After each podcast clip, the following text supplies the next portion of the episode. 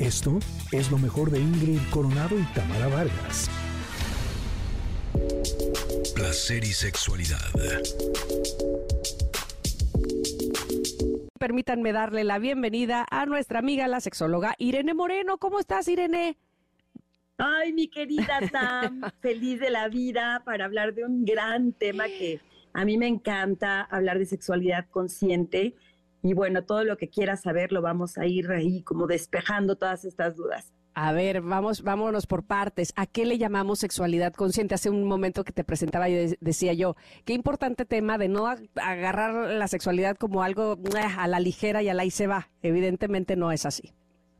No, fíjate que esto a mí me parece bien importante. Cada vez nos damos más cuenta y creo que el mundo ha ido evolucionando también, entendiendo la sexualidad no solamente como un acto físico. Hace rato hablabas con el veterinario y justamente hablábamos de cómo los animales, la mayoría de ellos, pues tienen un instinto reproductivo, básicamente de eso se trata el acto sexual entre ellos. Mientras que los seres humanos, por supuesto que tenemos también esta necesidad en ocasiones eh, cultural y a veces personal o por cualquier circunstancia de reproducirnos, pero básicamente la sexualidad es un impulso, un impulso que nos lleva a experimentar placer. Entonces lo que buscamos fundamentalmente antes que la reproducción es, son las sensaciones placenteras.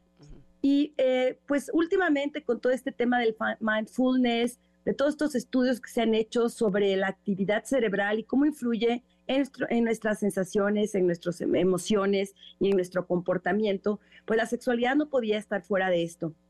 Así que retomando algunas filosofías como el Tantra, que hemos ya platicado en algún momento en el programa, pues hablamos que la sexualidad tiene que ser un acto de presencia, un acto en el que estemos allí presentes, que estemos allí en las sensaciones, en las emociones y en conexión primero con nosotros mismos y después con el otro, con la persona con la que estemos compartiendo ese, ese momento, que para algunas personas incluso puede resultar hasta un momento de trascendencia espiritual.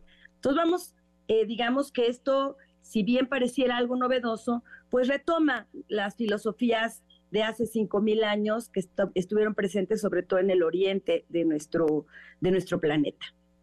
Pues empecemos, ¿te, parece con cuál? ¿Con, con qué parte de, hacer conciencia en nuestra sexualidad?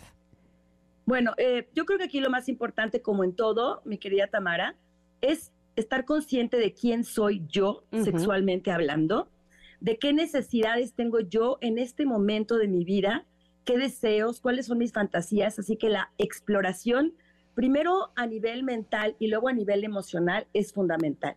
También decir, a lo mejor yo tengo muchas ideas preconcebidas de la sexualidad que no son mías, que son aprendidas, cosas que me dijeron en casa, cosas que me dijeron en la iglesia, cosas que aprendí del entorno, incluso a través de los medios de comunicación, como por ejemplo los estereotipos de un cuerpo, que tal vez yo no correspondo a ese estereotipo y entonces he bloqueado mi capacidad de sentir porque no me siento merecedora por no tener esos cuerpos, ¿no? Como de la revista. Entonces, este es un trabajo de exploración primero a nivel psicológico, entendiendo quién soy y también haciéndome y sintiéndome merecedora del placer de la sexualidad.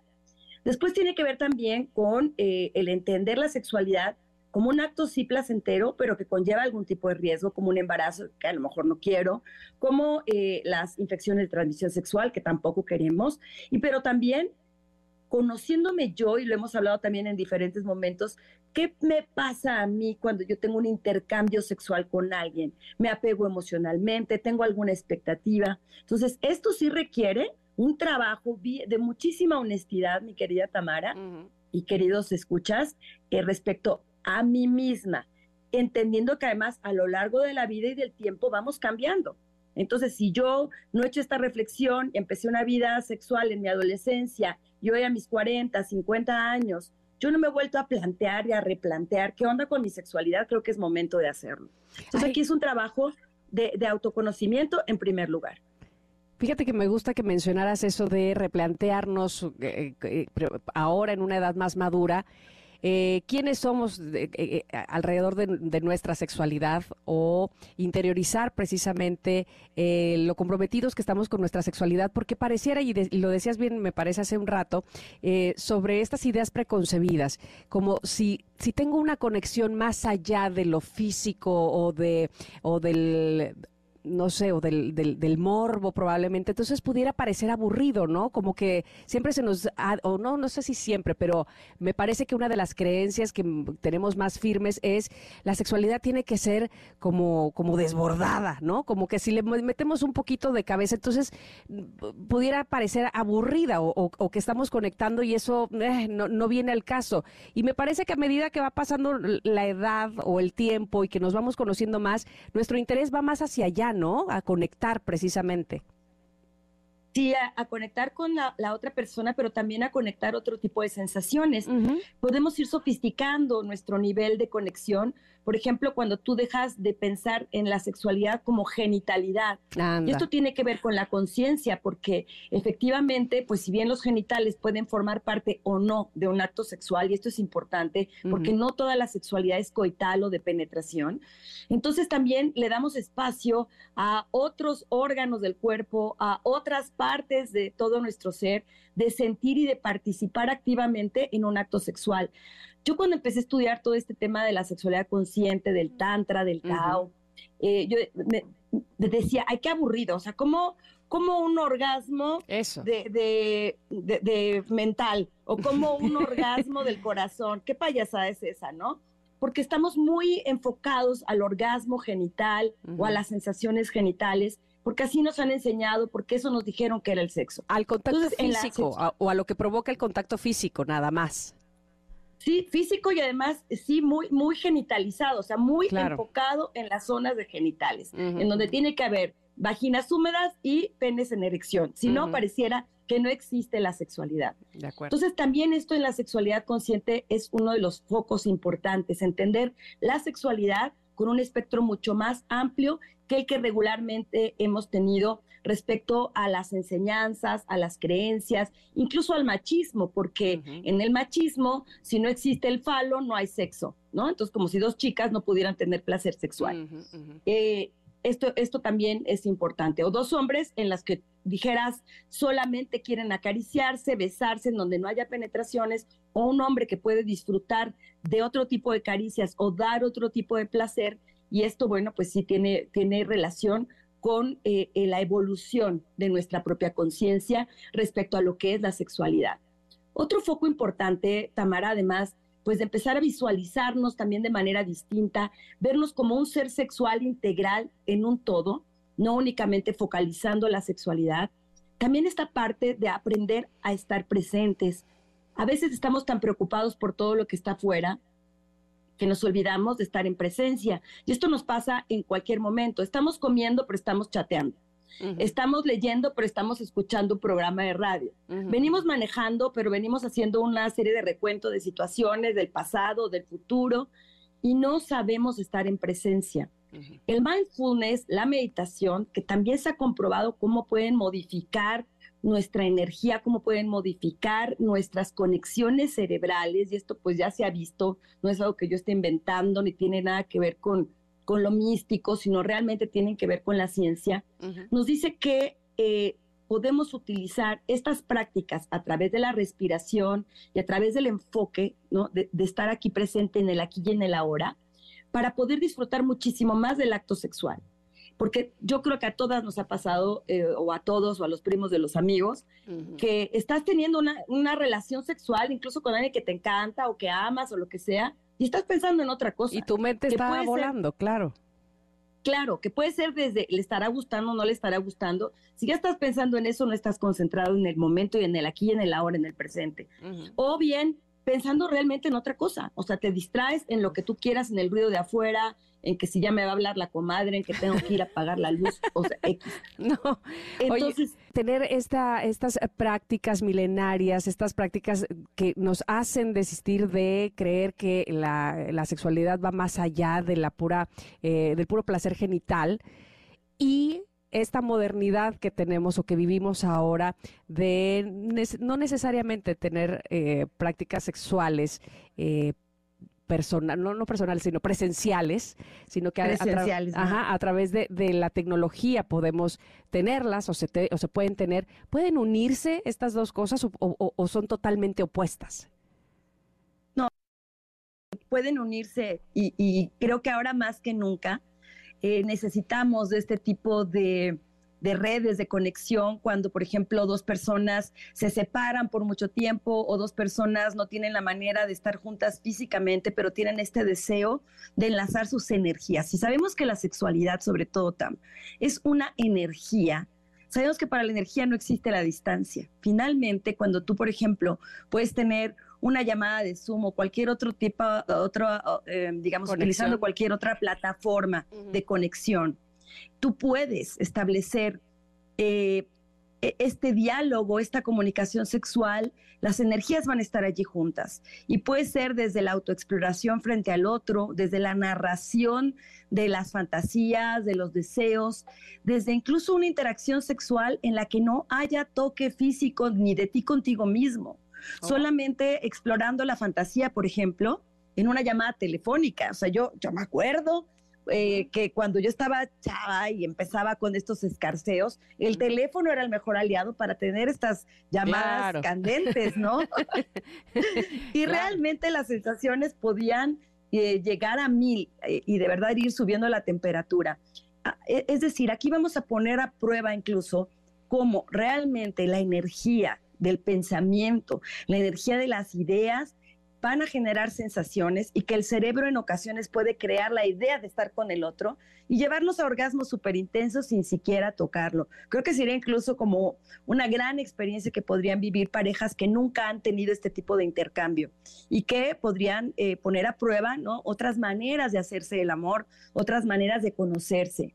Porque aquí también, Tamara, también entender al otro implica saberlo escuchar, saber escuchar sus deseos sin juicio, en aceptación. Y esto me parece que es algo que tenemos que ir practicando cada vez más, ¿no? Bajarnos de nuestro trono de yo sí sé cómo se hace y lo que yo digo está bien y lo que tú dices está mal. Creo que en sexualidad tenemos que ser mucho más flexibles, claro, nunca traspasando nuestra integridad, nuestros valores, esto yo siempre lo digo, pero sí a veces traspasando nuestros prejuicios que no nos permiten abrirnos a nuevas experiencias como una como la que narramos ahorita, que en la que podemos utilizar, incluso bueno, ahora que se utilizan estos lentes de realidad virtual, pues también la sexualidad puede practicarse virtualmente y la gente se da cuenta que no necesita tener la experiencia física para poder tener sensaciones muy intensas e incluso orgasmos que jamás hayan podido experimentar antes. Es muy interesante. Y, antes de que se nos vaya el tiempo, porque ya sabes cómo nos pasa aquí siempre, a mí me gustaría que, profundizáramos un poquito en el Tantra, exactamente qué es. Probablemente lo hemos escuchado mucho. Eh, no sabemos si tenemos que ser unos estudiosos del Tantra para, para llegar al objetivo que, tiene eh, eh, el Tantra como tal. Bueno, sí, el Tantra es una, es no solamente eh, habla de la sexualidad, sino es toda una filosofía de vida que incluye a la sexualidad como un camino hacia la conexión espiritual o el camino hacia la conexión con tu divinidad. Habla de la sexualidad como el origen y como esta energía de poder transformador que hace que los cuerpos se unan, pero fundamentalmente las almas se fusionen durante este espacio en el que las parejas pueden tener este intercambio, en el que hacen el amor con el cuerpo, con la mente y con el espíritu. Pero bueno, vamos a adaptarlo a la era contemporánea. Hay muchísimos libros donde puedes leer sobre eh, sexualidad tántrica Ahorita no tengo exactamente los nombres, pero los podemos compartir posteriormente, eh, en los que las personas haciendo actos tan pequeños como, por ejemplo, una meditación en pareja, tú ya estás practicando el tantra. Tú te puedes poner con tu pareja frente a frente antes del acto sexual, tomarte de las manos desnudos, respirarnos, mirándonos a los ojos. Estamos ya teniendo una práctica tántrica eh, dándonos un masaje en el que no haya un propósito de final feliz, digamos, en el que solamente yo me entrego a mi pareja para darle este placer y reconocer su cuerpo y que después mi pareja reconozca mi cuerpo y en el que nos demos ese espacio de tiempo y con presencia. ¿no? No pensando en otra cosa, no chateando mientras te doy el masaje, sino verdaderamente en entrega total estamos practicando ya el tantra. O sea, el tantra eh, puede sonar algo bien complicado, claro que tiene ya algunas otras eh, prácticas, por ejemplo, el arte de la eyaculación, que el hombre aprenda a no eyacular para no desperdiciar su energía vital, su energía sexual, que es la energía de vida.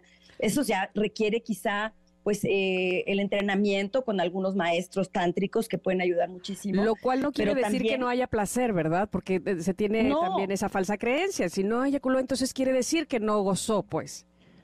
Exactamente, cuando también ya hemos platicado que no necesariamente eyaculación es sinónimo de orgasmo. Muchos hombres pueden tener orgasmos secos que le llamamos, en los que no hay una eyaculación, pero puede haber un intensísimo, intensísimo placer. placer. Entonces, bueno, aquí la invitación es a que platiques con tu pareja, que hagan un recorrido por cómo ha sido su vida sexual y qué, y qué expectativas tendrían de aquí en adelante para aprenderle a dar al otro sin tampoco tener esta idea de que el sexo tiene que ser como la película porno en el que haya 400 orgasmos y 17 mil piruetas. A veces estamos en un abrazo fundidos, mirándonos a los ojos, respirando uno al otro, teniendo una experiencia mística, religiosa y trascendente, mucho más que haciendo, te digo, esta serie de peripecias circenses.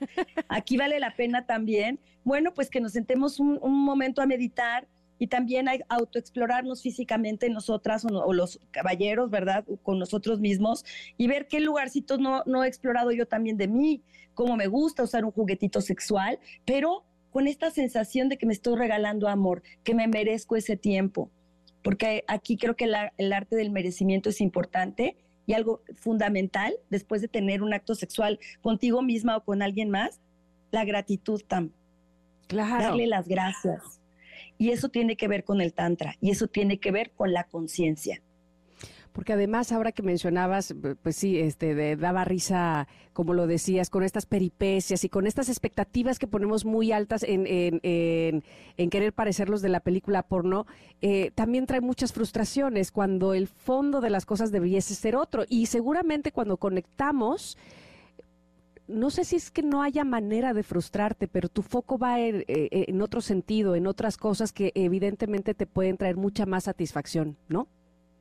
Sí, hay un libro que se llama Amar lo que es. Mm. Entonces, esto es, esto eres tú, esto soy yo. Y no, no es de que me conformo con lo que hay, no, sino amo lo que hay. Exacto. Amo lo que eres, amo este momento, amo la textura de tu piel tal y como es hoy. Entonces me enfoco en tocar la piel, en mirarte a los ojos, en mirar tu cuerpo, en explorarte a lo mejor de una manera no física, sino también emocional y amar la persona que hoy eres y estás conmigo, amar yo la persona que soy y entregarme a ti sin toda esta serie de expectativas y con toda esta serie de estereotipos de cómo debería de ser el sexo, cómo deberían de ser los cuerpos, cómo deben ser los gemidos y un montón de cosas, ¿no?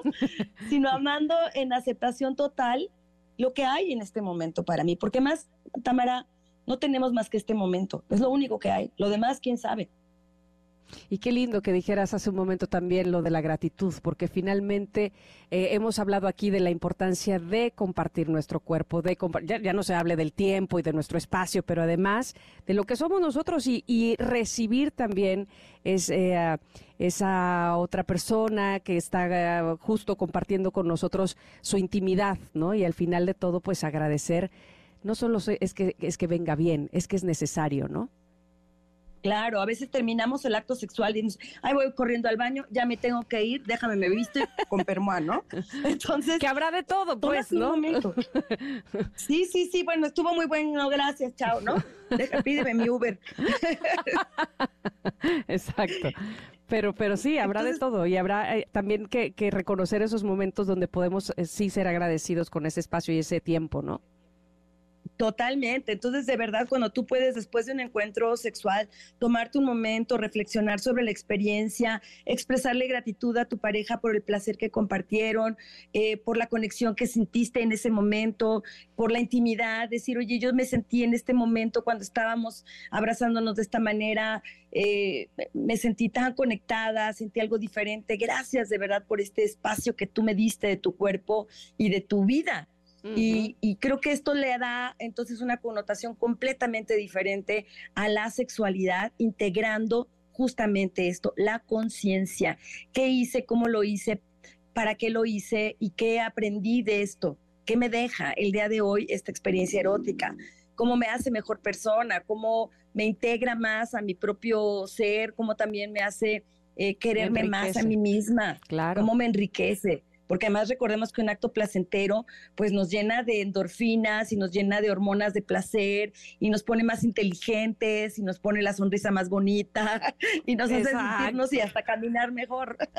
Totalmente de acuerdo. Irene, como siempre es un gusto hablar contigo y sobre todo que nos hables de esta manera tan clara, tan linda, tan que nos, eh, nos llega pues y, que pues por eso queremos cada martes estarte escuchando y poner en práctica todo lo que nos dices. Así es que te voy a pedir y te voy a recordar que si tienes alguna literatura, inclusive eh, eh, alguna película o algo que nos pueda también hacer profundizar sobre este tema, nos lo pases para podérselo pasar a nuestros connectors. ¿Te parece correcto? ¿Correcto?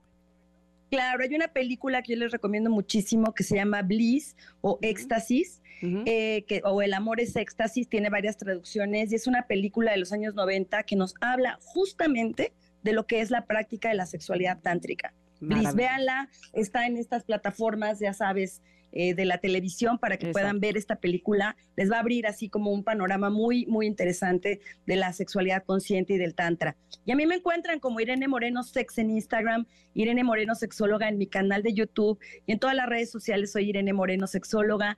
Tengo una tienda y consultorio aquí en la Ciudad de México, en la colonia Condesa, así que también les invito a que a través de mis redes sociales también se puedan conectar si necesitan una terapia o quieren ir a comprar un juguetito sexual o algo para enriquecer su erotismo, pues yo encantada de la vida de poderles ayudar. Maravilloso y no pierdan oportunidad de conocer a Irene, que es, como ya pueden darse cuenta, la mejor. Irene, un abrazo. Te mando. Y el próximo martes, aquí te espero yo a ti. Besos para ti. Besos a, las connectors y connectors. Eso. Besos también para Ingrid. Gracias. Esto fue lo mejor de Ingrid Coronado y Tamara Vargas.